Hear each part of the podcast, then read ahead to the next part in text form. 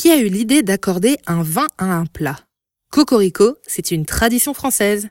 On doit ce mariage heureux à Jean-Anthelme Bria-Savarin, gastronome et auteur culinaire français de la fin du XVIIIe et du début du XIXe. Pourtant, on boit du vin depuis l'époque des Gaulois. Mais au départ, comment accorder un vin à un mets alors qu'il est de tradition française de servir tous les plats à table en même temps? On se retrouve avec toutes les entrées, puis les viandes qui côtoient les poissons, viennent ensuite les légumes, les tourtes, les fromages et enfin tous les desserts.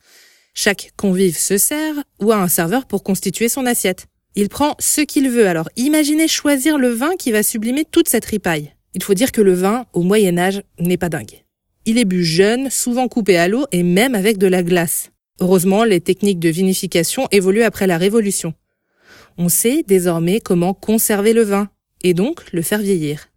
Le vin va connaître son âge d'or au XIXe siècle. Les terroirs, les appellations se constituent des caves et une renommée à travers le monde avec le Bourgogne ou encore le Bordelais.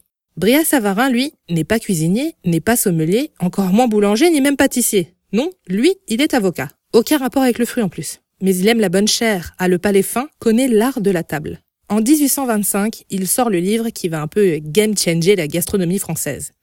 Physiologie du goût. Le titre complet est un peu long, mais en même temps, il aurait mis trois ans à l'écrire. Le livre, hein, pas le titre. Entre les commandements, les anecdotes de ses ripailles du passé, le gastronome évoque qu'à force de boire le même vin lors d'un repas, la langue se sature. C'est une hérésie de ne pas changer. Et il résume sa pensée dans cette phrase.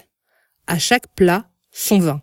Mais vu qu'il est plutôt goûteur que restaurateur, il faudra attendre encore un peu avant que la profession y voie une prophétie. Il y a d'un côté de grands chefs cuisiniers, de l'autre de grands vins. Bon dans le temps, un siècle plus tard avec Monsieur Paul Bocuse. Amoureux de leur terroir, lui et ses copains cuistots font la promotion du vin de chez eux. La première édition du concours du restaurateur sommelier a lieu en 1962. Bria Savarin l'a énoncé, la génération Bocuse va l'appliquer. Brillant savant ce Bria Savarin.